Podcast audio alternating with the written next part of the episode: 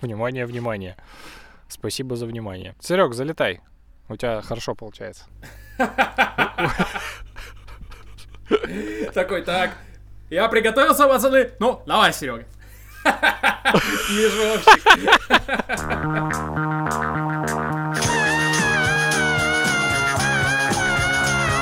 Ну что, привет!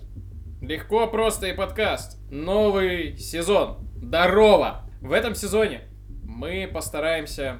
э, мы постараемся, точка. На самом деле мы... Не умереть. И не умереть в том числе, да. На самом деле мы хотим попробовать несколько новых штучек. Мы накидали разных тем после стрима в конце прошлого сезона, те, которые нас все еще волнуют, и заметили, что мы все больше скатываемся в кризис среднего возраста. Возможно, это будет первый сезон, в котором выпуски будут связаны. Возможно, мы так и будем травить несва- несвязанные байки. В любом случае, спасибо, что вы все еще с нами. Надеемся, что у вас все хорошо. И сегодня мы будем говорить про игры. Мы будем говорить, что такое игры, почему мы их любим или не любим. У микрофона Юра Белканов, Тимур Зарудный, Сергей Жданов. Ну чё, пацаны, чё про игры? Чё по играм? Момент про сезон. Еще же надо сказать, что в этом сезоне надо также ожидать развития персонажей. Я имею в виду нас. И, скорее всего, то, о чем мы говорим в самом начале, будет повторено, но под каким-то другим углом уже. Слушай, я не ожидаю развития персонажей. Мне кажется, мы сейчас в таких условиях, как бы законсервированных, как персонажи. Да, здесь надо все-таки, несмотря на то, что э, Несмотря на то, что мы не хотим касаться темы этого карантина и как коронавируса, потому что, блядь, из каждого утюга все, все об этом говорят. Но, тем не менее, важно понимать диспозицию, важно понимать контекст, при котором мы сегодня это все записываем, потому что Серега сидит в осажденном, а, на, оса- на осажденном и закрытом острове Русский. В смысле, там выйти нельзя. Юра сидит в осажденной Москве, видимо, печенегами или половцами. Да что ты рассказываешь выйти? Можно выйти, если получить пропуск. Всё А, нормально. окей, хорошо. А я сижу, Не, да. не нагнетай панику. Да нет, нет никакой паники, просто весело. А я типа на даче сижу, записываю.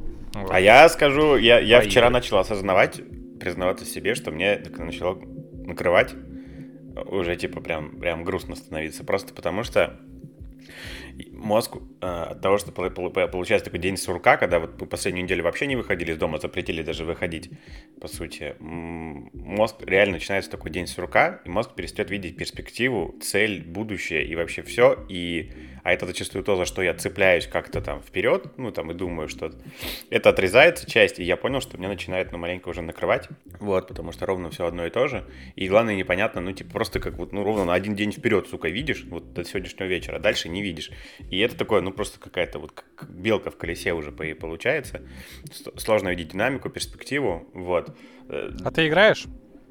нет, нет, А вот я просто понял, что меня это отчасти спасает, потому что, ну, игры, типа, развились настолько, что...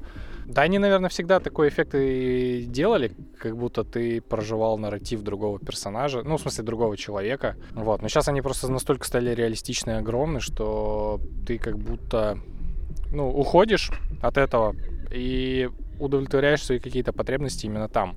Вот, э, ну, это с одной стороны, и мы явно об этом сегодня как-то развернем все. А вторая история у меня в рутине, а, ну, так как мы сейчас не встречаемся с друзьями, ну, то есть стараемся не видеть, никто не выходит, а, мы, короче, две недели уже каждый вечер а, по два часа рубим а, на пластухе. Там втроем, вчетвером, и это прям тоже удовлетворяет какую-то потребность в общении, наверное. Вот, так что игры в этом плане, они классно помогают. Кстати, не, пр- правда, вот игры меня тоже спасают, и меня книжки спасают очень сильно. Меня из-за всей, ну, из-за всей этой истории там сидением дома, я прям чувствую, ну, как бы по- потребность, а во-вторых, у меня, кстати, у меня меньше стало раздражителей. Ну, потому что я могу, ну, как бы днем почитать и как-то там, типа, своим временем распорядиться. Ну, неважно. Про игры я купил себе ноутбук на винде, и мы с Леной а, играли в героев э, прям вечером, типа, садились в отпуске и играли, и вообще люто расслаблялись, просто от- абстрагировались от э, всего. И это, конечно, кайф. Поэтому Может быть, Юра, ты после этого найдешь для себя какой-то выход. Я пытался установить пару лет назад игру на, на компьютер, снайпер называлась, и я понял, что мой компьютер, который мне казался мощным, вообще нихуя не тянет игры, потому что одно дело тянуть браузер Chrome, другое дело, а другое дело тянуть игры, вот, и оказывается на нем ничего не работает, ну, наверное, вот, надо что-то искать попроще, типа стратежку какую-нибудь, вот.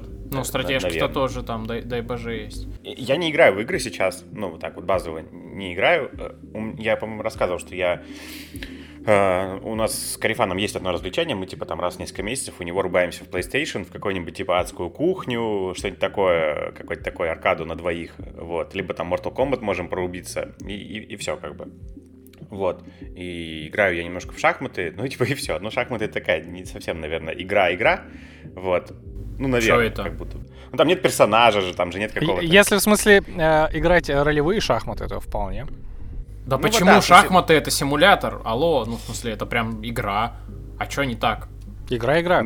Это тоже любопытно, кстати. Это любопытно. Mm. Не, ну э, Юра, это наверное, как, имеет в виду знаете... то, что там нет нарратива никакого художественного. Да. Ну и да, что, игра герой. не подразумевает нарратив. Я вот, кстати, но... про это ну, хотел вообще проговорить. Понятно, про но это же важно. Игр, про то, что игры. Это важно. Это знаете, как, это, это знаете, как в дискуссии, в дискуссии о киберспорте я все время задаю вопрос, а почему, когда если ребенок играет в шахматы, это круто, и он молодец, а если он играет там в условных героев, там, да, или в Mortal Kombat, это как бы плохо. Ну, типа, вот он сидит и залипает у компьютера. Вот это странно. Хотя и то, и то, по сути, там, сидение... Ну, ну это просто, компом, это просто сраные стереотипы, на самом деле. Да, да, ну, понятно, что стереотип. Но я просто задаю эти вопросы обычно. Ну, типа, не там, не там, а. он не, не тягает штанги, не, не, не там, не там, Слушай, он не ну, там. Ладно, хрен с ним со структурой э, нашего сегодняшнего разговора. Мы влетаем э, в, эту, в этот сезон типа вообще с ноги, поэтому раз ты зацепился за киберспорт, то я не буду задавать свой самый первый вопрос, типа, а когда вы начали играть и все такое. Мы, наверное, к этому потом вернемся. Я просто хочу сказать, что я могу э, рассказать про свое отношение к играм именно с этой точки зрения, потому что мы были, типа, мы занимались киберспортом, как это можно, ну, на тот момент, э, на уровне города в 2000, там, с 2001 года, там, до 2005, наверное, мы активно гоняли в контру, и я могу сказать, что это офигенно классное развитие и классный тренажер всего, чего можно. Но не всего, как когнитивных каких-то функций. Э, ну, Но... понятное дело, что когнитивные функции, потому ну, если сравнивать с шахматами, которые тоже типа развивают когнитивные функции. Просто и помимо этого, это же еще командная игра, то есть это, соответственно, прокачка твоей коммуникации, то есть это очень важно. И, э, например, контра, она, играет, она играется там, ну, на тот момент она игралась на 5 на 6 картах, которые типа классические были, и там очень большое значение имел тайминг, то есть то, насколько ты где, куда будешь приходить и какая там будет позиция. То есть я помню, как мы распечатывали и ламинировали карты, и типа, ну, просто вот, и рисовали, и планировали какую-то тактику. То есть для пацанов, которые учились там в восьмом, девятом там классе, это офигенная прокачка. Хотя на тот момент это, конечно, типа такое задротство. Ну, типа, никто серьезно на это не смотрел, как э, на инструмент, который помогает там тебя как-то развивать, вот. Э, будем возвращаться в канву, которую ты там ты задумал про первые игры. Я начал вспоминать. Вот мне, мне нравится говорить об играх сейчас, во всяком случае, э, с вот этой с позиции вот этого какого-то второго мира, да, другого мира, вот этого, ну вот то, о чем ты сказал, что возможность проживать еще какую-то жизнь. Понял, что с годами, вот я сейчас, почему я сейчас не играю, потому что я себе как будто бы, если я сажусь играть, я себе начинаю себя как будто бы стыдить и запрещать запрещать себе вот это состояние, вот эту вторую жизнь проживать, как будто бы, типа, я бегу из этой жизни, у меня какой-то начинается, ну, вот какой-то внутренний, типа, критика или что-то такое. Вот именно, что, типа, я как будто бы сбегаю из этой жизни в какую-то другую. Хотя при этом я там читаю а ты книжки. читаешь? Ну, да, конечно, читаю. Да, uh-huh. я с удовольствием читаю. Вот. Но вот именно как это касательно игр, почему-то это, вот знаешь, э, это начинает звенеть. При этом у меня это было. В смысле, были игры, конечно, там из первых еще там до, до, до цифровых этих эпох у нас э, понятно, что мы играли в солдатиков. Я не помню откуда, но во дворе взялась огромная коробка, как из-под телевизора. Но не такого телевизора, как сейчас, тонкого, а такого большого, короче. Телека почти полная всяких солдатиков и бронетехники и всякой темы. Мы устраивали чуть ли не баталии, короче, такие у нас были как раз э, огромные горы там э, земли за домом, и типа мы там прям устраивали целые там полки, короче, можно было выстраивать. Вот, или у нас там была куча песка на гаражах, и мы э, типа там тоже строили какие-то городки и могли там несколько часов возиться и по сути выстраивать, ну то есть какие-то домики, какие-то магазинчики себе, микрогород такой, машинки, и как-то вот вокруг этого строить какую-то типа жизнь, в та, такую, э, ну параллельную, короче. Это прям было, по сути, это была штука такая бесцельная, то есть это ровно было, как ты говоришь, песочница, она реально была у нас условно в песочнице, потому что это была просто куча песка, вывалена из какого-то грузовика. И, по сути, это и было вот это вот такое параллельное проживание жизни, в каком-то другом мире. Потом это все развилось в... Я вспоминаю из детства, это, наверное, две игры, которые вот я как раз так и играл, как проживал вторую жизнь. Это была GTA Vice City, и это были дальнобойщики. Ты когда скинул этот мем в ну, там, кто-то из вас кинул этот мем в наш чатик с дальнобойщиком, я такой, блядь, реально, вот это прям вообще... Я пошел смотреть летсплей вот этой всей темы, короче, там вот после этого я смотрел еще минут 20 эти летсплей, как он машину выбирает, там, настроечки, как что там, какая там, как этот ЗИЛ выглядит, как изнутри там что, короче, вот. Э, это, конечно, дико, ну, типа, вообще тема, потому что я вот дальнобойщиков и... Ой, сорян, да, я просто про Vice City вспомнил. А, был момент, когда я действительно не проходил какие-то сюжетные миссии, а я такой, э, типа, после учебы, кажется, приходил, загружал, там же еще можно было не радио слушать местное, а свои треки, типа, под, подгружать. Да. Вот, врубал какие-то свои треки и типа просто и просто таксовал такой, типа, по городу. вот это вообще, конечно, кайф был. вот. Слушайте, но Vice City это вообще, мне кажется, для нашего поколения основная игра, в которой чуваки играли не ради сюжета, просто позалипать. Ну, то есть, я помню, что я с удивлением узнал, что в Vice City вообще есть сюжет и в третьей GTA, и у меня были одноклассники, которые проходили сюжет, типа как... Э, ну, для них это было ермо, чтобы там открыть новые какие-то территории или еще что-то. То есть они в основном вот реально просто занимались тем, что как там Я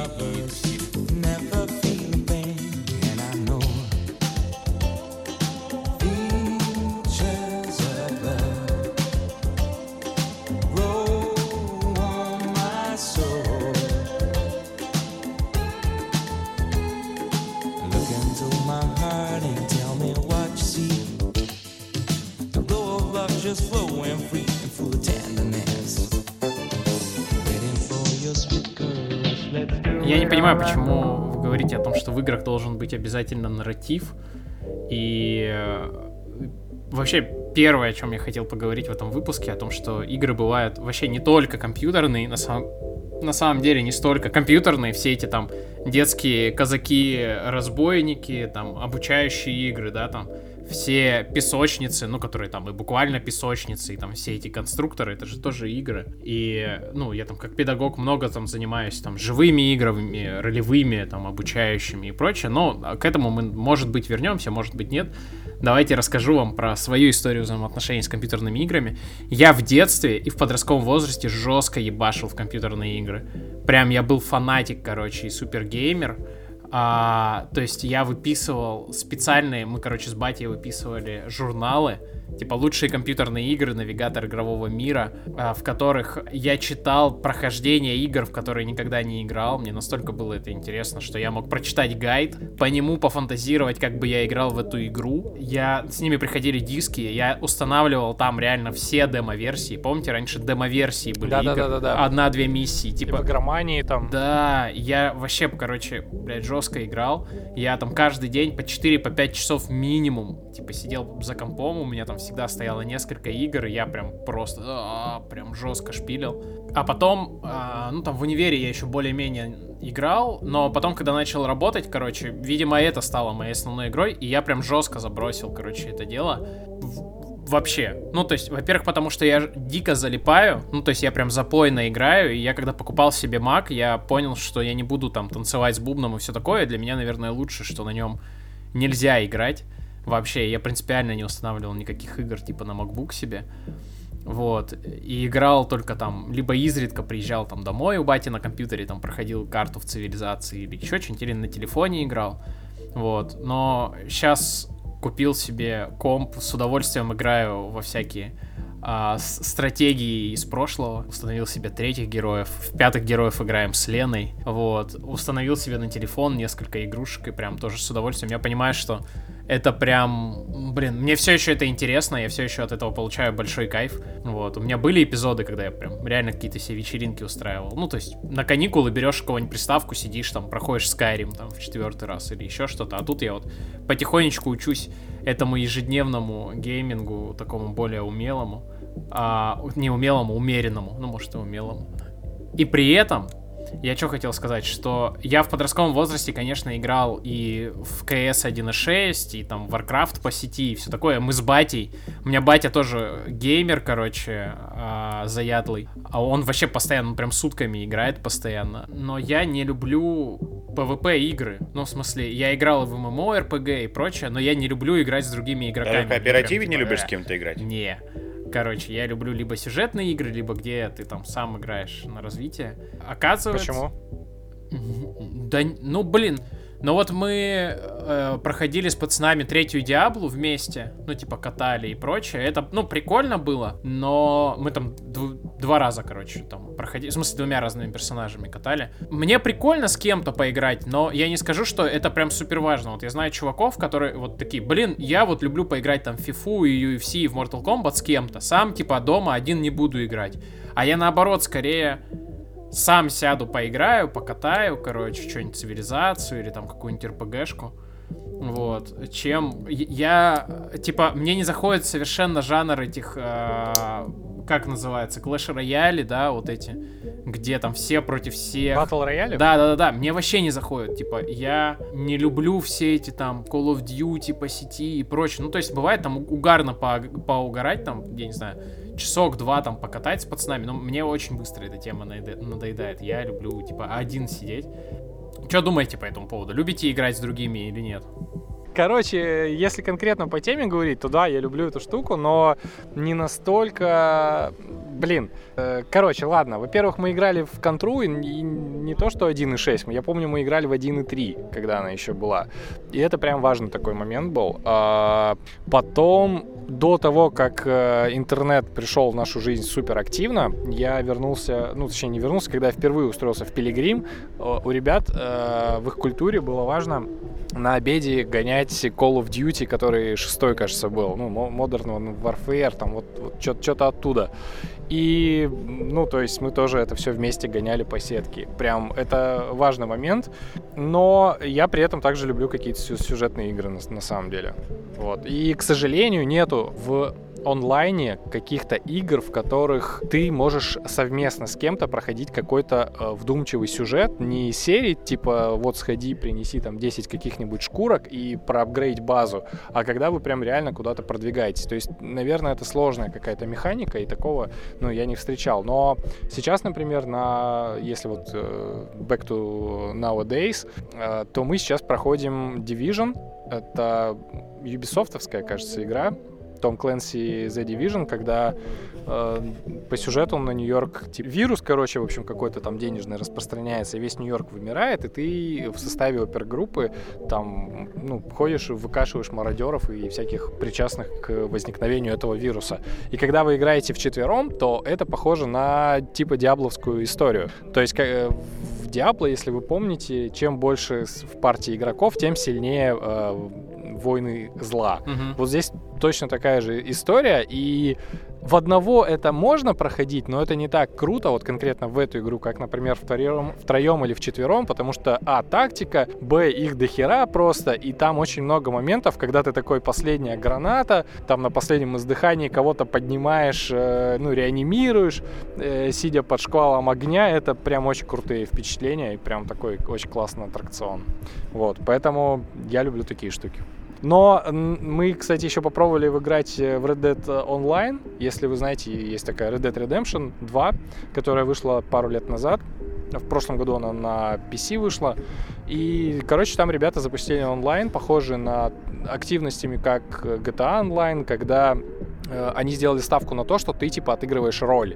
То есть ты не просто э, ходишь там что-то собираешь, а у тебя есть реально какая-то роль. То есть ты покупаешь за деньги, ну за внутриигровую валюту ну, лицензию, собственно, на какую-то деятельность, и ей занимаешься. И я понял, что я там какое-то количество часов потратил на то, что, типа, будучи торговцем, я ходил по, по, по лесам и отстреливал всяких оленей, лосей там и старался найти лучшую шкуру, чтобы продать, заработать денег, проапгрейдить лагерь и дальше. То есть, и помимо этого, э, еще там сотни тысяч игроков э, занимаются на, на карте тем же самым. А Red Dead Redemption, если ну, понимать, в отличие от Battle Royale и, э, и всей такой ураганной штуки, это очень медленная игра. Прям реально настолько медленная. То есть там надо лошадью уметь управлять, там, э, чтобы пострелять тебе э, первый, короче, первое нажатие на клавишу у тебя взводит курок, а второй он стреляет. То есть, ну, надо понимать, насколько это все медленно и вот. Ну, такая штука тоже прикольная. Вот. Так что я в теме, чуваки. Прикольно. Слушайте, а есть же вообще э, целый жанр э, ролевых игр. Ну, MMORPG не в смысле там, где ты качаешь персонажа, а там, где ты отыгрываешь. Прям, ну, то есть... Да-да-да-да. Во-первых, был Second Life, и до сих пор есть. Во-вторых, там в Ультиме были сервера, в которых... Серьезно? Он, он, еще, он еще существует? Конечно.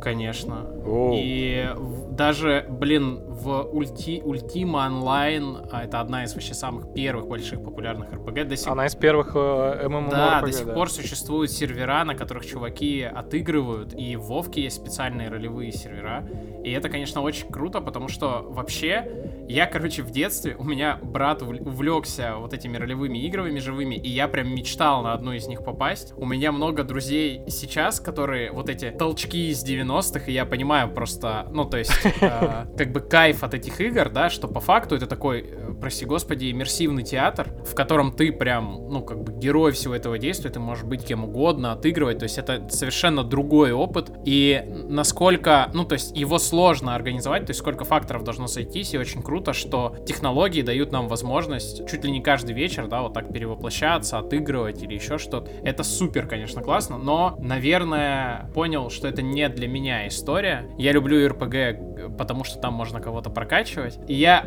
внимание, сейчас будет, короче, веха в истории нашего подкаста. Я заранее нагуглил источник на исследование, на которое я сейчас буду ссылаться. Господин Ли Ричард Бартл разработал одну из самых распространенных классификаций игроков. Вот. А, и он понял, что мы по-разному взаимодействуем с играми в зависимости от нескольких факторов. С чем мы предпочитаем, с кем, точнее, мы предпочитаем взаимодействовать с миром игры или с другими участниками, и предпочитаем мы, ну, как бы это взаимодействие или действия, которые от нас ждут по ходу игры. То есть, и выделил четыре ключевых э, типа. Первый это киллеры, те, кому хочется доминировать, убивать остальных, там, я не знаю, денег больше всех, короче, иметь и унижать всех за счет этого. Накопители, которые строят там внутри какую-то карьеру, копят артефакты, характеристики или еще что-то. Исследователи, да, которым важно изучать мир, которые внутри игры ходить, да, по, по этой песочнице. И социальщики, которым вообще все вот остальное как бы важно, но важнее всего люди, с которыми ты во все это играешь. И я, конечно, накопитель Ого. в том плане, что я обожаю игры, где где-то что-то можно развивать. Это вообще прям все. И в этом плане... А... О, я тогда, я тогда по, по этой классификации исследователь. Я, я да, я так и думал. Ты, ты просто рассказывал про One Man Land, как, точнее No Man Land, когда я прям а, сразу no, понял, что No Man's Sky. Блядь, ладно. ладно. Не-не, No Man's Sky, да. Все, блядь, совсем ошибся. Э, на самом деле, No Man's Sky это какой-то уникальный опыт, потому что у меня такой херни не было. Я в том году э, начал играть, что там наиграл какие-то невероятные для себя 60 часов э, и понимаю, что туда можно вернуться. И это первый вообще раз в моем опыте, когда я такой абсолютно в трезвом уме, там, э, в трезвой памяти, здравом уме открыл Day One, куда я пишу э, дни, ну, дневник ежедневно какой-то свои мысли, и такой, блядь, заведу тег по No Man's Sky и буду записывать, что я видел и что я по этому поводу подумал, потому что меня это так вштырило, э, что я подумал, что это прям действительно очень важный опыт. Для, ну, для тех, кто не в курсе, поясню, что No Man's Sky — это космопесочница, которая работает по, по принципу генеративного программ... Ну, как это, блин? Генеративное программирование, да, наверное? Короче, это, это э, какой-то практически бесконечный мир, который состоит из 15 триллионов планет, ну, чисто теоретически возможных, каждая из которых собирается генеративно в зависимости от, э, ну, условий, которые, в принципе, есть. То есть это фактически несколько колод карт, и когда ты какую-то планету определенную открываешь, то эти карты скидываются и образуется что-то. То есть, ну, в рамках за заданной физики есть какая-то вот уникальная такая штука. И фига в том, что никто не узнает, что это будет за планета, на которую ты снова прилетел, пока ты туда не прилетишь. И потом эта планета, значит, загружается в общую сеть, и э, есть вероятность, что на просторах 15 триллионов планет, ну, в смысле, к тебе прилетят другие люди, совершенно случайно. У меня, я не встречал никого за 60 часов игры, но я э, открывал какие-то, не галактика, это скопление планет, короче, которые открывал чувак до меня еще за три года. И это очень интересное ощущение, то есть это, в принципе, какой-то супер интересный опыт.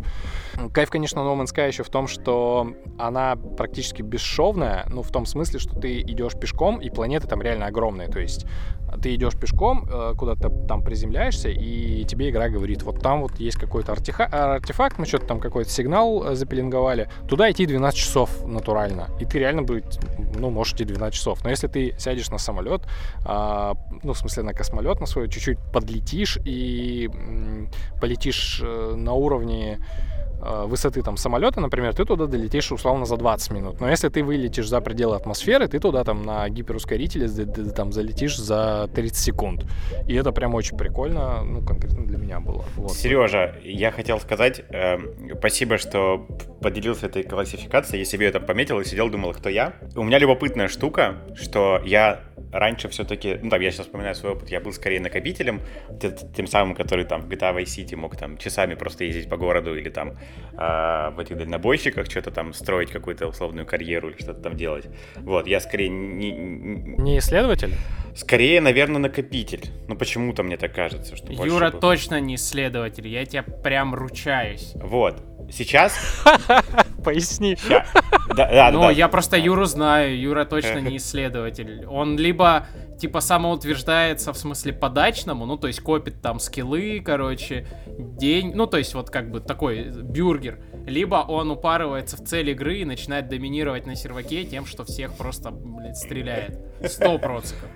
И сейчас я скорее больше в социаль, социальщик, скорее. И как я уже говорил, что вот мои последние игры, это вот мы с Карифаном там гоняем какой-нибудь, каких-нибудь двух пушистиков, там тащим через какие-то чертоги, и вот мы там какие-то проходим головоломки вместе. Ну, то есть это типа такое. Но я хотел поделиться опытом. Э, э, э, это было э, пару лет назад, наверное. В какой-то момент я в, я в Хабаровске жил уже к тому времени лет, наверное, 9-10, и, и, и я понял, что мне стало интересно, знаете, как в Варкрафте, короче, вот этот туман войны где-то рассеивать, в том смысле, да. что в каких-то частях города, где я не, за эти 10 лет так и не был, и я все думал, бля, а что если вот мы всегда ездили вот там, на третьем Воронеже налево, а что если направо? Что там вообще? Там есть там типа край земли, там типа обрыв, туман, войны, вообще чего? Или вот а на втором Хабаровске есть та зона, вот где там налево уйти, на аэродромной, а что там вообще? Там чего вообще? Как там это все? И я э, ездил, я просто типа выходил, там, в воскресенье мог поехать и там часа два просто ехать куда-то, ну типа просто ехать, ехать, ехать, пока меня не заебет в какую-то сторону, ну вот в ту сторону, которая мне была там интересна. Думать, куда эта дорога вообще выведет. То есть не просто по карте посмотреть, как она, ну где с чем сомкнется, а типа наоборот, не смотря карту, сесть и поехать. И типа ехать, ехать, ехать, и потом увидеть, что о, а эта дорога, оказывается, вот эта дорога замыкается, короче. Я для себя вот эти территории, как бы последние куски в городе открывал, и я прям заметил, понял еще такую штуку, что когда я для себя вот эти последние там 2-3 куска открыл, у меня еще отчасти какой-то некоторая, некоторая такая грусть настала, ну в смысле, что все, карта открыта целиком, ничего нового на ней уже не будет. Да, все знакомо. Все да, знакомо. Да, я и я почему еще проживал последний там год-полтора в Хабаровске с такой немножко грустью, что мне некуда было поехать поисследовать, так, чтобы это было интересно. Потому что здесь я и так делаю. Здесь, конечно, пиздец. Мне ездить можно еще лет 10, наверное. Здесь я порой, правда, беру машину, Наташа, говорю, поехали вот в сторону Рублевки или там в сторону э, там Хамовников, давай посмотрим сюда. Или вот на карте мы были в этом районе и этом, а между ними мы не были. Давай посмотрим, что там. Вот по этой набережной поедем, проедем. То есть мы просто берем тачку и просто едем. Типа, мне просто интересно вот эту вот карту, реально как вот туман войны, короче, разгонять и исследовать город. Мне это доставляет Прикольно. Э, удовольствие, типа Вот. Но тут Я важно, важное чисто методическое замечание, простите меня, чтобы завершить тему Бартла и классификацию игроков, я скину ссылку на хорошо поясняющую статью, будет в, в описании выпуска точно. А второе, на самом деле мы, как люди, используем каждый из вот этих четырех стилей. Это первое. Во-вторых, это стили, это же крайности. Ну, то есть мы можем быть, ну, как бы такие накопители-исследователи, да, там или еще что-то. Может, ты обычный исследователь, но в этой игре тебя что-то так торкнуло, что ты решил, короче, в социальное пойти, да, ты там в MMORPG нашел свой клан, и ты в игру играешь, чтобы с людьми общаться. То есть тут как бы, ну, можно сказать свой основной тип, но ты этим точно не будешь ограничиваться, абсолютно точно. Да, это прикольно.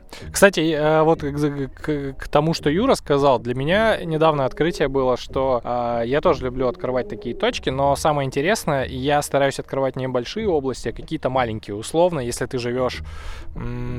Короче, мне очень нравится игра, которая называется «Иди на самый тихий звук». Это когда я беру вот диктофон, в который я сейчас говорю, включаю его на принятие, ну, соответственно, уровень восприятия окружающего звука вырастает в разы, и выбираю то направление, откуда идет меньше всего звука. И выбирая такое направление, ты попадаешь в места, которые могут находиться условно там в 50 метрах от твоего дома, но в которые ты просто никогда не заглядывал. Там какой-нибудь, э, какая-нибудь условная подворотня. И прикольно, когда такое находишь, оставаться там на какое-то время. У меня долгое время, сейчас поясню просто, у меня долгое время была проблема с путешествиями, потому что я не знал, чем себя занять. Я спрашивал многих э, знакомых и друзей.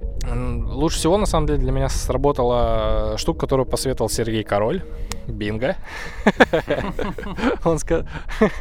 он сказал, короче, что очень круто для него именно работает приходить, а, садиться на какое-нибудь место и просто наблюдать э, за жизнью вокруг. И она для меня сработала вот лучше всего. И когда я в своем знакомом городе, на своем условном районе нахожу какую-нибудь лавочку, на которой я никогда не сидел, сажусь, и ну просто на меня обрушивается какая-то тонна информации, которую я просто раньше не замечал. И ну вот, собственно, такая вот Слушай, а у меня наоборот. Я, короче, люблю ходить. Вот у меня есть какие-то любимые места, и я, если на них сажусь, такое чувство, что я, короче, их прокачиваю, и чем больше я там появляюсь, О, чувак, это, тем больше это же концепция.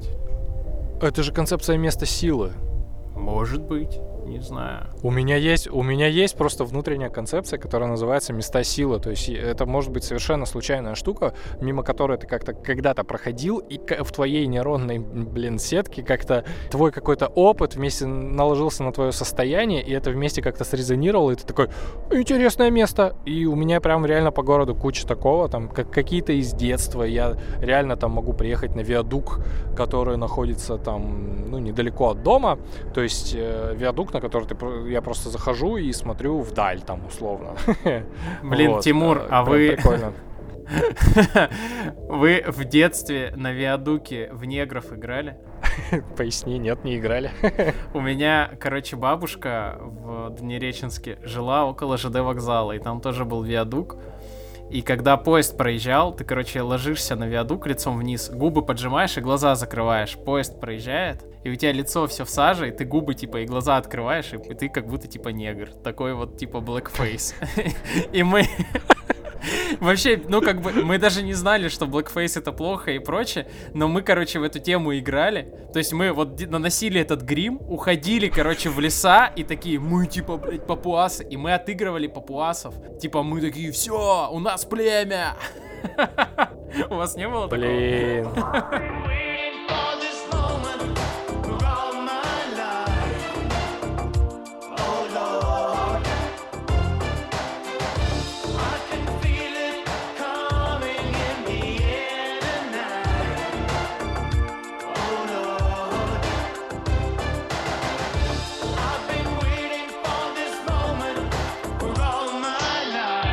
вопрос. А вообще перед этим хотел ставить свое некоторое негодование от современных игр, которые вот в планшетах, в телефонах, вот в App Store, то, что ты покупаешь.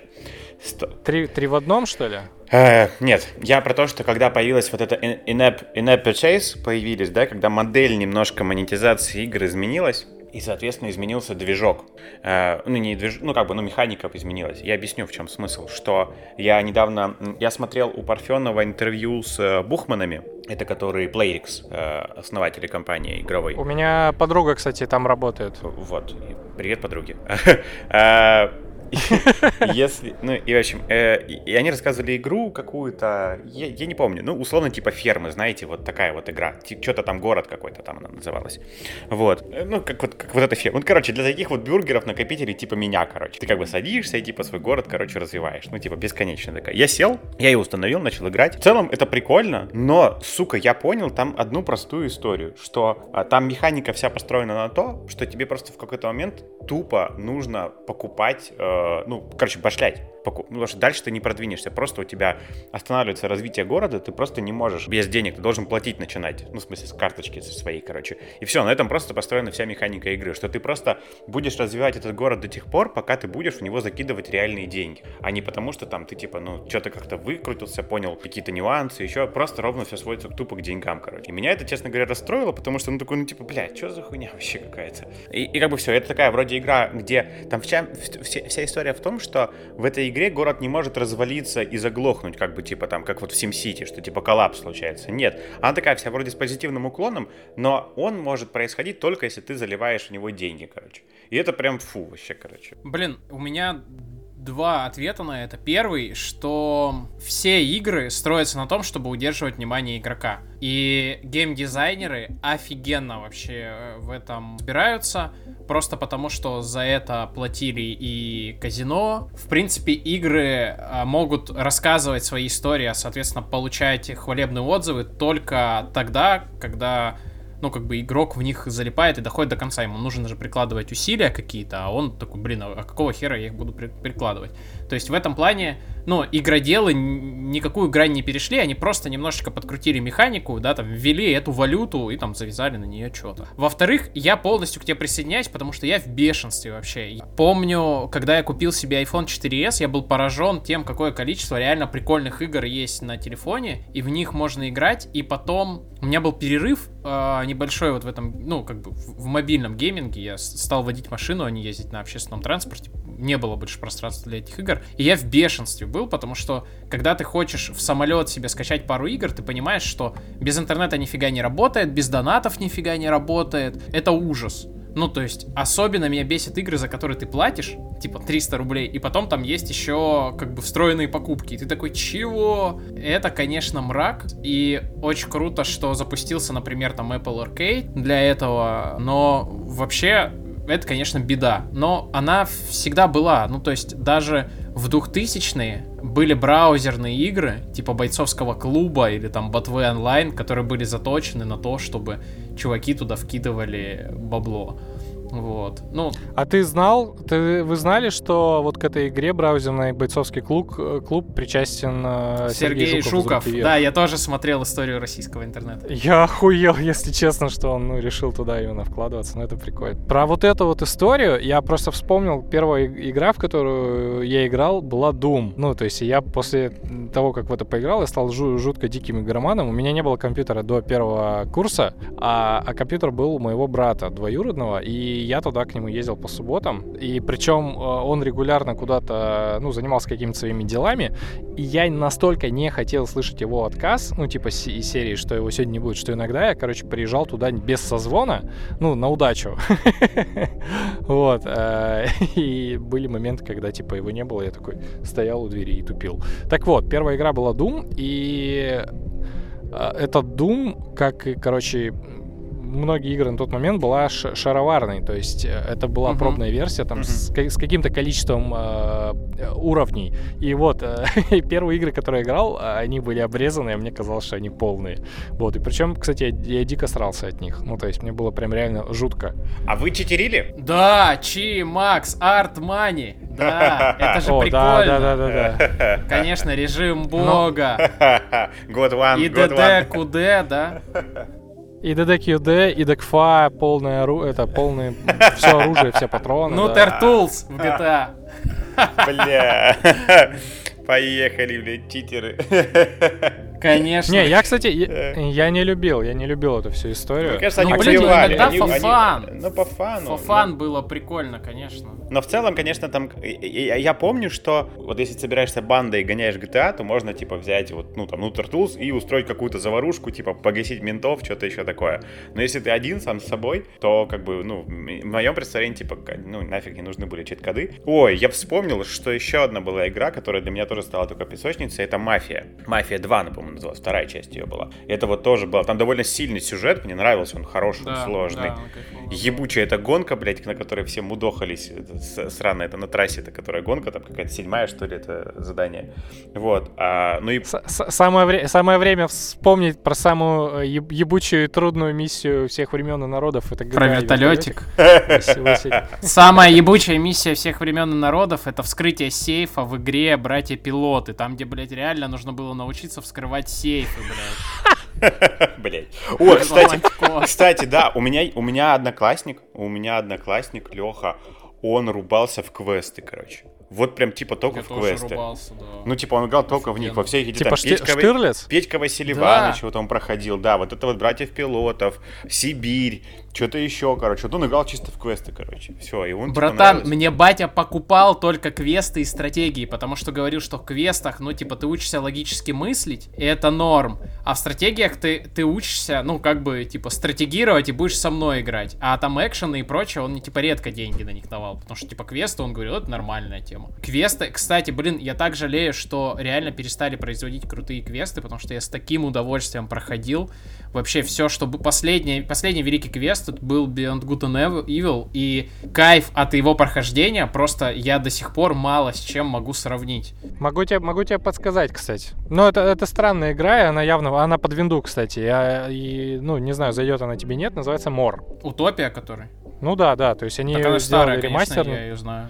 Так они ее переделали, в смысле, ее сейчас можно скачать, там обновленная графика, все такое. И это Прикол. прям дикий классный квест. Мор, кстати, Да. очень крутой, очень крутая игра, ну, с точки зрения просто там нарратива, там очень хорошо отраж- отражены там разные позиции и распространение вируса, и как он влияет на социум, и вообще, это прям кайф, конечно. Мы скатились в обсуждение игр. Ну это нормально, мы же пишем подкаст про игры, да. Я, Да, хотел, но- я хотел сказать еще про то, что просто про динамику вот этих. Я, всё- я себе пометил слово накопитель, и прям сижу и смотрю на него. Я прям вспоминаю, что правда многие мои ощущения от игр они ровно с этим связаны, что я играл в какой-нибудь Red Alert, и я помню, что не самый кайф был, собственно, выстраивать здание на базе. Или в Блицкриге, например, чтобы вся техника стояла вот, вот ровненько, все там друг к дружке по линеечке, все вот эти штуки. Я, конечно, типа прям щепетильно очень все это там, ну, так вот относился к этому. Я могу тебя поддержать. А, смотри, есть настольные игры, которые в 2010 стали популярны, всякие типа денежного потока, Киосаки, там стартап, который на Хабре сделали. Ну, то есть, типа тренинги, но в форме настольных игр. И я всегда, когда в них играл, я всегда заканчивал, ну, когда игра заканчивалась, то есть там либо какая-то цель есть, либо таймер, и я никогда не, не достигал, ну, типа, цели, которая заявлена, то есть я не побеждал, но у меня всегда все было пищей всех. Ну, то есть, условно, я там сижу такой, у меня там бабло, короче, я самый крутой, но победил почему-то не я. Это вот Мгм. прям основной был у меня сценарий всегда. Мгм. Когда я играл в стратегии всякие, особенно реал-тайм, я всегда любил стратегии, в которых есть режим отключить войну. Ну, то есть вот в цивилизации есть такой мод, когда никто ни с кем не воюет, ты просто развиваешь. Была такая игра Фараон, где ты играл, собственно, за египтян, и можно было отключить всех врагов и просто дельту Нила мрамором выстелить или еще что-то. Вот ты, ты сидишь, знаешь, как в песочнице реально. Это вот, все, площадь здесь будет, здесь еще что-то. Чтобы не отвлекаться на вот эти механики соревновательные, вот это вот все. То есть я тоже настолько дачник, что для меня это прям вот, типа, даже может быть критерием при выборе игры. Дачник. Прикольно. Я даже замечаю, что я когда играл в какой-нибудь Splinter Cell э, или какой-нибудь типа Hide and Dangerous, короче, военные такие типа э, симуляторы э, аркадные, я помню, что для меня кайф был не в самом там, потому что типа, кого-нибудь валить, а в том, чтобы сделать это максимально тихо, аккуратно, бесследно, не навести шороха на базе. Ну, короче, вот именно вот в это уйти, чтобы все было типа perfect, короче, такое. Моя теория подтверждается, это либо дачник, либо киллер, блин. Просто, типа, максимально хорошо Да, да, да, да. Хит Блин, пацаны.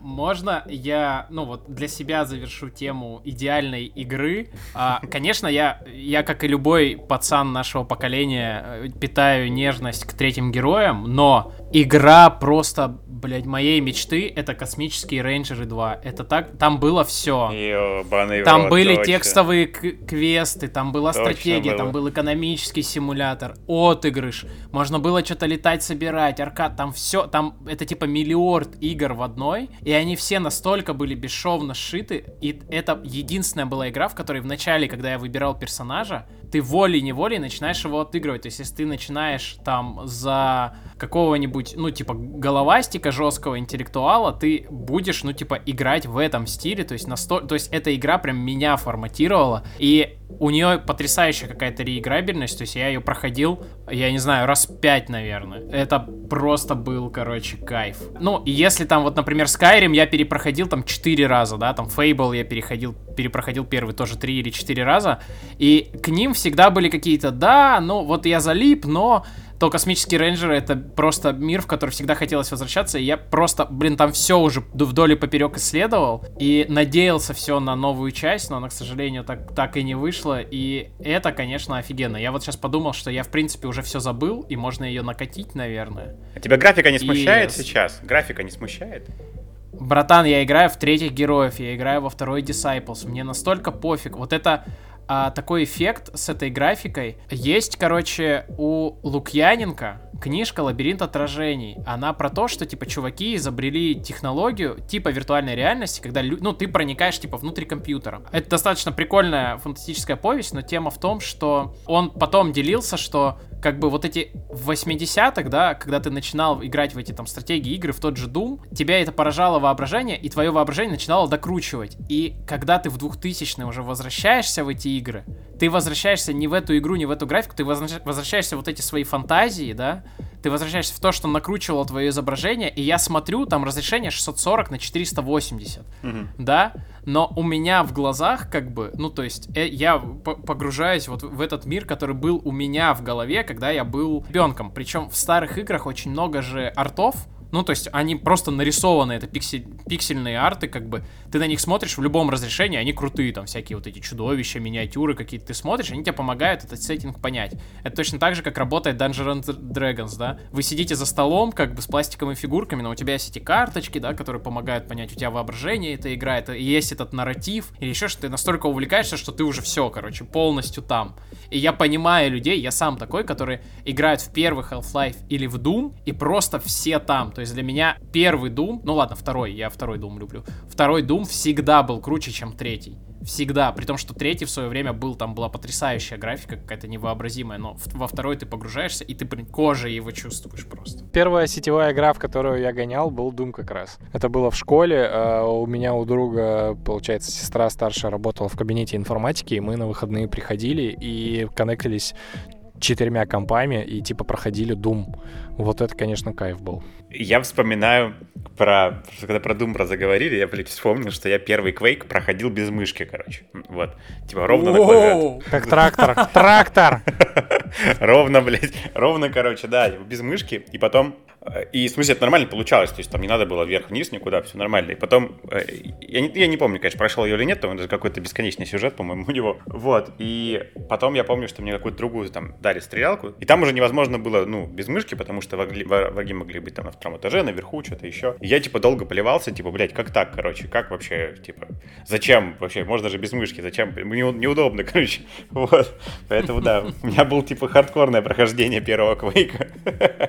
Такое. Слушай, на самом деле, ты сейчас вот сказал, я вспомнил, что меня брат научил как раз играть э, мышкой, а не как трактористу, именно на втором квейке. То есть первый я тоже проходил еще на стрелочках, а именно на втором, на втором уже вот началась такая движуха. И я долгое время был противником приставок, потому что, ну, на джойстике, типа, стрелять, особенно, особенно когда ты долгое время считал себя киберспортсменом, э, в качестве какой-то ежедневной рутины включал флеш-игру, в которой нужно было на скорость тыкать э, в появляющиеся шарики а, на всем экране, ну, то есть э, отрабатывая свою реакцию, то, короче, я очень долго привыкал к э, этому, к джойстику. Так что мышка это, наверное, самая удобная штука для какого-то э, наведения и отстрела. Вот. Ну, Мне да, кажется, Quake 3 это основная причина перехода моих сверстников в Арсеньеве на лазерные мышки.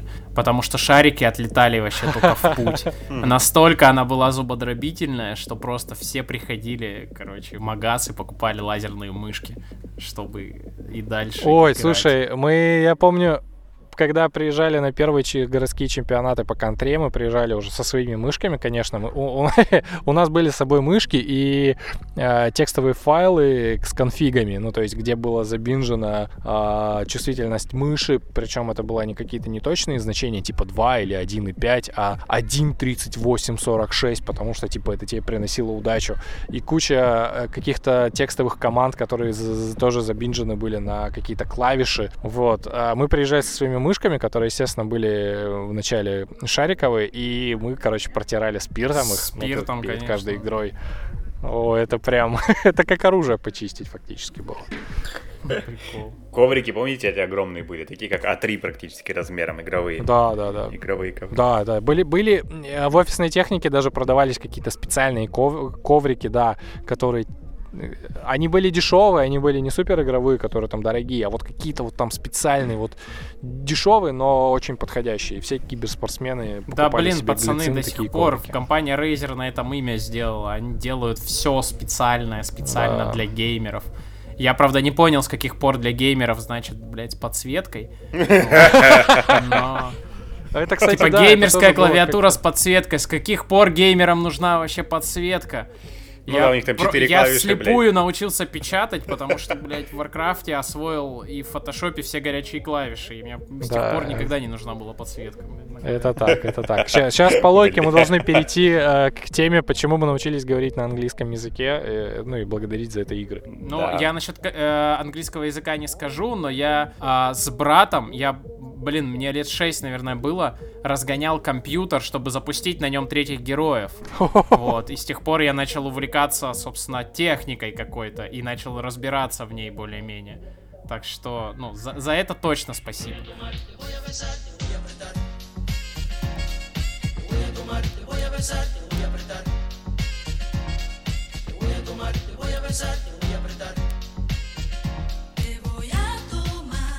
quiero que de mí te vayas a alejar, mamá. Voy a tomar. Que tómame, bésame, yeah. Mm-hmm, ага. Ну, очевидно, что игры это не просто как бы полноценная медиа, это новая флагманская медиа, да, и многие, ну, как бы те, кто придерживается теории поколений, говорят о том, что самая важная часть там либо там, нашего поколения Y, там, либо точно поколения там, Z, это компьютерные игры, да, то, что мы постоянно много играем, да, ну или, или они там постоянно и много играют, и это, это не гик-культура, это сейчас основная и поп-культура. Вы вообще как, ну, типа, поддерживаете это мнение или нет? И что для вас самое важное в играх? Это вот, это нарратив, это интерактив, это возможность, ну, как бы обсуждать эти игры с другими, или это возможность кооперироваться, или еще что-то. То есть, что для вас игры как медиа на самом деле? Ну, давайте так, не, не игры, а ком- компьютерные игры конкретно. Поскольку про меня уже все выяснили, что я дачник, вот, и я могу апеллировать только к своему ретроспективному опыту, то скорее, да, это вот для меня это скорее вот про то, чтобы про накопление, про которое ты сказал. Ну, наверное, вот в этом какое-то выглаживание каких-то углов. Иллюзия контроля и самоутверждения. Ну, я пытаюсь провести какую-то параллель, да, типа, да, типа мастерской, типа, типа гаража такого, знаешь, где можно возиться, а, да, где да, вот да. такое что-то свое, там, типа песочницы, гаража или дачи или что-то такого. Ну, как бы, типа, сам себе что-то там, короче, возишься и, и как бы, и, и вот. А для, для меня, наверное, это, ну, если, как бы, ну, наверное, ну, наверное, это вот, вот это то, что откликается, наверное, больше. Я, я еще хотел сказать, я хотел сказать, что, и задать вопрос вообще, ну, наверное, что как, э, как у вас э, жены, там, девушки относятся к играм и к тому, что вы играете, например? Потому что мы с Наташей, когда обсуждаем, у нас есть друг, который играет, и он, типа, рубится, ну, типа, там, и он мой ровесник, чуть старше, он, типа, до сих пор может, там, рубаться до 5 утра в какой-нибудь э, Ром Total War, вот что-нибудь вот такое, короче. Ну, и, типа, мы, и мы такие, типа, блин, ну, как так, типа, здоровый лоб столько, типа, играет, вот, и а она как-то наоборот говорит, ну, вот, ты, типа, не играешь, ты молодец, ну, типа, а я такой думаю, блин, а я вроде, может быть, и хочу, типа, а мне как будто бы немножко стрёмно внутри. Ну, что, типа, блин, я, может, это, типа, что-то не то, короче. Вот. Хотя, ну, понимаешь, это предрассудки. Вот. Как у вас э, какой-то диалог внутри есть? Да, да, это? конечно. Ну, да, давайте я вначале отвечу. Давайте я вначале отвечу на вопрос Сереги. а, так, а в чем вопрос был? Что для тебя главное в компьютерных и да, давно не записывали подкаст, много всего хотим сказать. Шапито, шалман. Да. Ну, ну, я говорил, да, то есть для меня это для меня это нарратив, это какой-то способ про, проиграть какую-то историю и ну, то есть как-то поучаствовать в ней, получить какой-то опыт. Для меня он похож на хороший какой-то фильм, на хорошую книгу. Просто отличие в том, что ты в этом участвуешь э, совершенно непосредственно, нажимая на кнопки. И таким образом ты больше отождествляешь себя с героем, и больше у тебя какая-то вот такая соэмпатия, ну, блин, соэмпатия, какое-то глупое слово. Короче, э, эмпатия вот к тому своему какому-то виртуальному аватару происходит. Вот. Для меня вот эта история важна. А, я не думаю, что вокруг меня многие играют. У меня есть друзья, которые играют, а, но больше друзей, которые не играют. Есть достаточно много людей, которые до сих пор очень странно к этому относятся. Вот то, про что говорит Юра как раз. Про то, что типа здоровый лоб, тратишь на это время, говорит какой-нибудь человек, а, при этом залипая до утра в сериалы. И я такой, блядь, а в чем разница-то? Вот. Поэтому у меня с этим нормально. То есть я не считаю себя каким-то запойным человеком в этом. А вот жена пришла и меня перебивает. Вот, Серег, давай, ты. Отвечу сначала на свой вопрос. Для меня в играх супер... Ну, короче, мне супер интересен нарратив, потому что в играх есть очень прикольные разные сеттинги. Типа там всегда что-то происходит такое, и ты такой, что в этом мире, чего, как, и я люто залипаю. Я тот человек, который смотрит на ютюбе вот эти типа 9-часовые игрофильмы, типа смонтированные синематики из Mortal Kombat, или там еще что-то, то есть которые, ну, не стримы, как чувак проходит, а именно все сюжетные составляющие. Я прям люто залипаю, то есть я могу по описанию игры настолько проникнуться, что буду реально потом на ютюбе смотреть э, какие-то сюжетные а, эти э, сюжетные моменты. И второе, что меня вообще люто просто в игры вовлекает, это механики. То есть я считаю, что игры это офигенная медиа, потому что и игры задают тебе, как ты с ними взаимодействуешь. То есть, типа, появляется Hero и говорит, чувак, ты можешь взять клавиатуру, а еще лучше купить вот такой контроллер и типа представ... ну, у тебя будет виртуальная гитара, то есть ты будешь не просто в воздухе или на швабре играть, а ты будешь как бы воображать, вот, а еще и с другими соревноваться, и ты такой, офигенно, игру можно вот из этого сделать, да, или там как бы они тебе говорят, чувак, вот такие суперсложные правила здесь экономические, тебе там нужно это разрулить. И такой, о, нифига. Или, ну, то есть, игра тебе сама говорит, она тебе говорит эти правила и придумывает их, и там есть какие-то разные новые. Вот мне вот это интересно. То есть вот эти все механики прикольные, да, там не просто бегаешь из точки А в точку Б, стреляешь или еще что-то, а вот типа, блин, прикинь, а вот здесь стрельба такая, нужно натягивать тетиву, да, помните, было Nintendo Wii, и там все действия вызывали восторг, потому что их нужно было делать прям вживую, и ты такой, охренеть, вообще прикол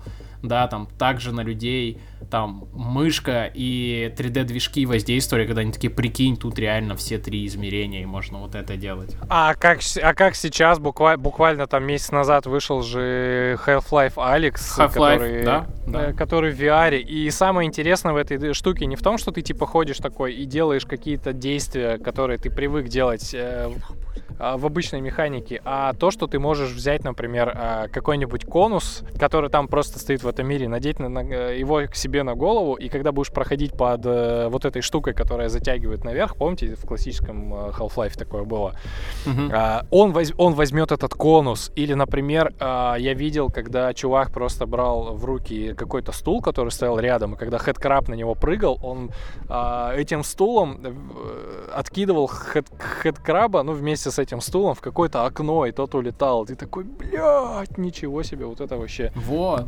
Вот меня вот это поражает, типа, вот эти новые какие-то механики, штуки, когда, когда выходит новая цивилизация, в комментах всегда появляются люди, которые говорят, блядь, да какого хера они это сделали, и так было нормально, лучше бы там ветку технологий допилили. А я такой, о, они сделали религию, прикол, теперь религия влияет на развитие цивилизации, о, там, дипломатия, там, а, а». А по поводу того, как, как я и мои близкие относятся к э, играм, Короче, у меня в семье и брат, и батя прям, типа, жестче меня играют. Они прям, прям пипец геймеры, короче. И от них поэтому, ну, как бы, точно никакой там обратной связи негативной нету. Я не скажу, что Лена играет больше меня, но Лена играет точно чаще. То есть она там в Injustice играет или что-то почти каждый вечерок. То есть для нее это прям такая часть. Я скорее а, не помаленьку, а за поями прям вообще ухожу лю- люто просто. Вот. Но и поэтому, в том числе, у нас никаких, то есть, ну, разночтений нет, поэтому мы оба понимаем, что это прикольно, интересно, и мы с удовольствием изучаем игры, и как их создавать, и как в них играть, и показываем друг другу разные игрушки, и относимся к этому, ну, то есть, типа, с пониманием. То есть мы можем рядом сесть, прислониться друг к другу и играть на телефончиках в разные игры. Лена, Лена шепчет «Пассианс!» А- Да, да, в последнее время и, и- любит пассиансы почему-то. Вот. Такие дела, так что меня никто не порицает.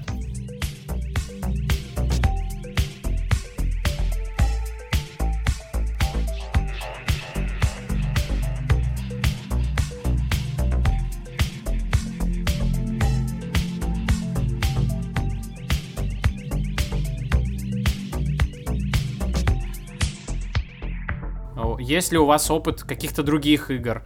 А, ролевых, настольных, э, живых, спортивных, э, я не знаю. Ну, как вариант. Е- Если совсем широко рассматривать, то как бы все, чем мы занимаемся, это отчасти игра. То есть игра же это же попытка, я не знаю, проиграть э, будущую ситуацию. Давай, Серега, с меты Ну, зайди. смотри, не все, чем мы занимаемся, игра, просто потому что игра проходит э, в безопасном пространстве. Ну, то есть в игре твоя ошибка ничего не стоит. Ты можешь э, сохраниться, выйти, проиграть и прочее. Ну, то есть, в чем отличие азартных игр от обычных? Тем, что в аза- азартн... Э, Расскажи девятикласснику мне, которые типа в этом на турнире по Counter-Strike там такие вообще эмоции были. Да не, ну эмоции это другое дело. У тебя эмоции могут быть и в безопасном пространстве. У тебя могут быть эмоции от книжки, которые вообще на тебя не влияют. То есть, смотри, азартные игры а, это те, которые не зависят от э, твоего скилла, а зависят от удачи, и при этом влияют на твою реальность. То есть игровые ситуации, которые ты не контролируешь, влияют на твою реальность. В основном в играх. То есть, что происходит в игре, остается в игре. Да, очень часто игра, ну, то есть поддается, ну, у тебя там есть какой-то скилл или возможность для творчества или еще для чего-то такого. Поэтому не все, что мы делаем, является игрой. Я, конечно, поражаюсь своим твоей способности так лихо объяснять какие-то явления и почему они так. Вот ты просто сейчас сказал, что азартные игры это там штука, построенная на случайности, но та, что влияет на твою, э, на твою реальность. И я такой, бля, нифига, как ты лихо сразу раз и упаковал, ну, как бы, емко смысл этого явления. Ну, типа, как бы, как, бы очертил. Вот это, это, вот это азартные игры, вот это не азартные игры. Типа, блин, я все время этому поражаюсь, как ты так лихо умеешь. Так, как будто бы заготовка какая-то. Раз такая, смысл упакованный, понятие. Блин, прикольно. Спасибо. Методист хули. Так чё, какие, какие у кого игры, кроме компьютерных, есть еще? Но у меня настолки, например, не очень заходят. Э, есть там буквально одна... Да ладно, но мы, помнишь, гоняли же мы в этих каких-то там монстров, блядь. Да, нет, в смысле, понятно, с, с вами заходит, но... В, то есть мы же с вами не каждый день там встречаемся, играем, даже не раз в неделю, э, это бывает достаточно эпизодически. То есть у нас со Светой и с нашими там друзьями, с кем мы видимся там более-менее часто, у нас нет такой привычки просто в это все гонять. Ну, не знаю, почему-то не заходит. Хотя вот бумажки на лбу э, самое долгое, во что мы и, ну, во что мы прям реально очень часто играли.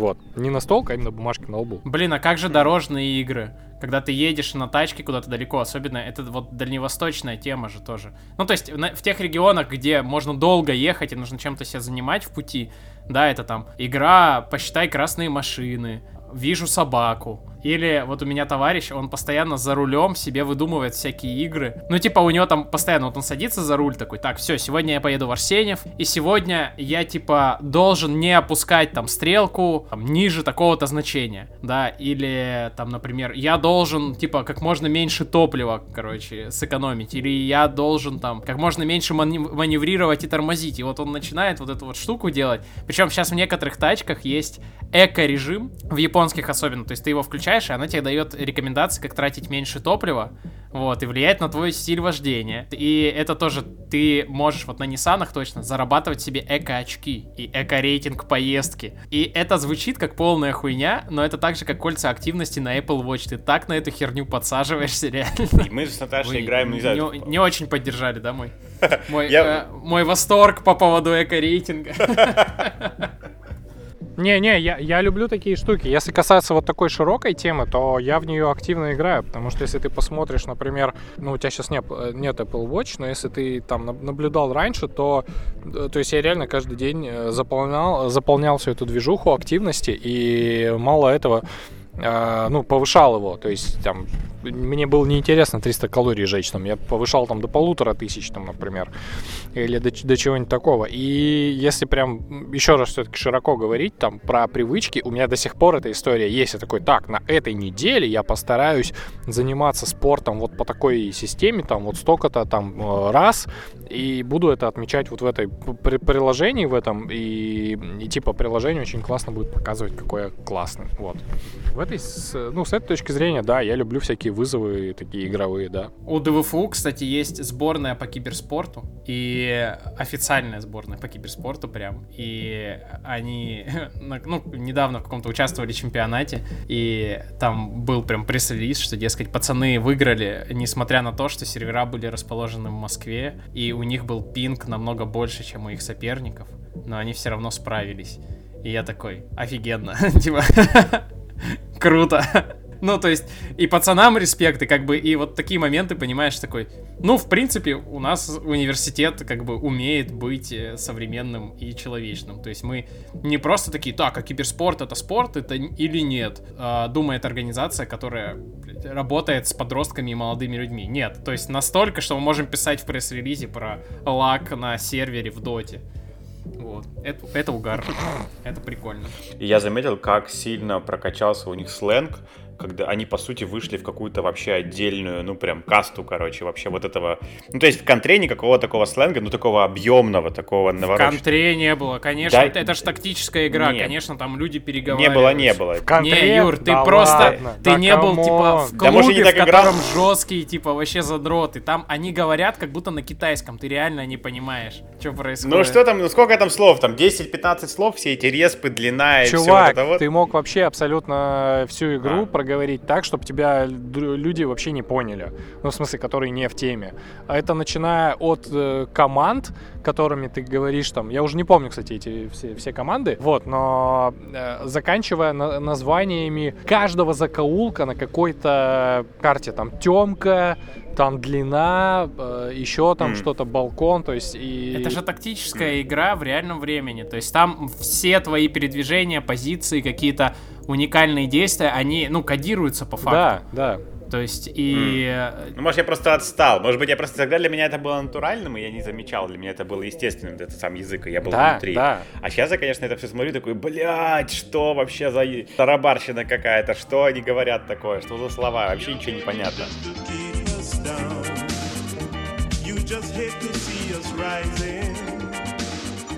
You commit yourself to do what's wrong. shaking, breaking Solid as a rock. We're solid. Solid. There ain't no stopping us. Момент ушел. Че, может, к рекомендациям перейдем? Или что? Пати Пупер. Давай к А то, а то рекомендациям. мне баню надо топить идти.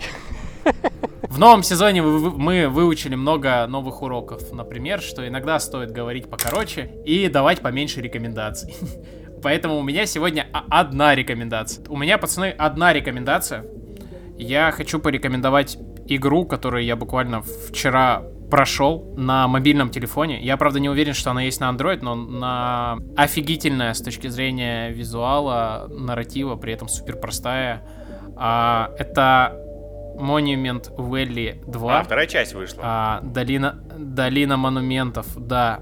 А, есть еще первая, но в первую я не играл.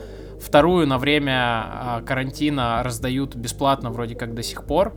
Это было поводом, собственно, мне ее скачать и поиграть, и она охренительная. Просто, то есть в каких-то мелочах, в анимациях, переходах, цветах столько а, работы кропотливой, столько красоты, короче, очень классно. А учитывая, что я инженер, и время от времени мне нужно разминать пространственное воображение. Я прям дико кайфанул, собственно, от э, самой игры, от самой головоломки.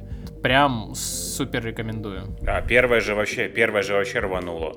Первая же вообще рванула. Ну, типа, да, это был прям э, Ну, бомба. вторая, она вторая тоже, ну, то есть там она вообще там трижды краснознаменная со всех сторон, но вот э, прям, прям рекомендую. Несмотря на то, что это достаточно попсовая рекомендация, прям очень здорово. Все, одна рекомендация. Я не знаю, что рекомендовать. Видишь, он тут наругался, что, блядь, рекомендаций много. Теперь... Теперь... Ну, я уже упоминал эти два, два видоса. А, Я найду их там, как они правильно называются. Первое это была история российского гейминга. Правильно, Сереж, я говорю, да? Как-то так. Или история российского киберспорта. Ну, которая на игромании. Я не помню, честно. Ну, я поищу. История российского гейминга. И вторая, это была у Пивоварова в редакции тоже выпуск про игры, про гейминг, про киберспорт. Там они такие отчасти, как бы, ну, как раз про историю, про ностальгию вокруг этого. Ну, как бы, вот, то, о чем мы сегодня как раз и говорили, то, как это все начиналось, про все эти компьютерные клубы, команды, как это все. Короче, э, рекомендации на самом деле простые. Э, Во-первых, не надо бояться компьютерных игр. Это классная новая медиа, это новый нарратив, который помогает испытать какой-то опыт, прожить жизнь, которую, в принципе, наверное, нельзя прожить, э, как, например, будучи каким-нибудь э, наемником э, пятого века до нашей эры, который путешествует по Древней Греции. Ну, то есть, мне кажется, это классный опыт, вот, во-первых. А, а во-вторых, ну, правда, советую погонять в какой-нибудь No Man's Sky. Я бы, конечно, мог э, выдать топ игр на PlayStation, которые, типа, обязательно нужно проходить, но их и так все знают, типа Last of Us, э, четвертый Uncharted, э, Red Dead Redemption, God of War, там, и все такое, это и так, типа, всем понятно. Но лично мой какой-то такой персональный исследовательский топ э, это No Man's Sky, который есть на всех платформах, который очень зайдет э, в, этот весь карантинус, потому что он помогает тебе э, как как-то чуть-чуть удовлетворить э, потребность в исследовании. Вот. Так что я все. Ну все, тогда что, подкастеры финализируемся? Да, давайте финализироваться. А, спасибо, что слушали этот выпуск. Надеемся, он вам понравился. Ставьте нам звездочки, лайки, пишите комментарии, отзывы. Мы начинаем наш четвертый сезон. Надеюсь, надеемся, что он будет таким же интересным, как были прошлые. Э, Вот, каким-то будет новым, другим. Посмотрим, как это все это развернется. Спасибо патронам. А, К сожалению, Тимур, э, может быть, Тимур позже сможет дописать и перечислить имена всех, кто с нами. Э, Вот, спасибо вам большое за поддержку. Это очень приятно, особенно в такое время. Подписывайтесь, если еще не подписаны. Э, Слушайте прошлые выпуски, переслушивайте. Я знаю, что кто-то уже переслушивать начал некоторые выпуски, потому что на карантине как бы чем-то себя хочется еще занять и развлечь. Играйте в игры, читайте книжки. А, До новых выпусков. Пока. Мысли в облаках,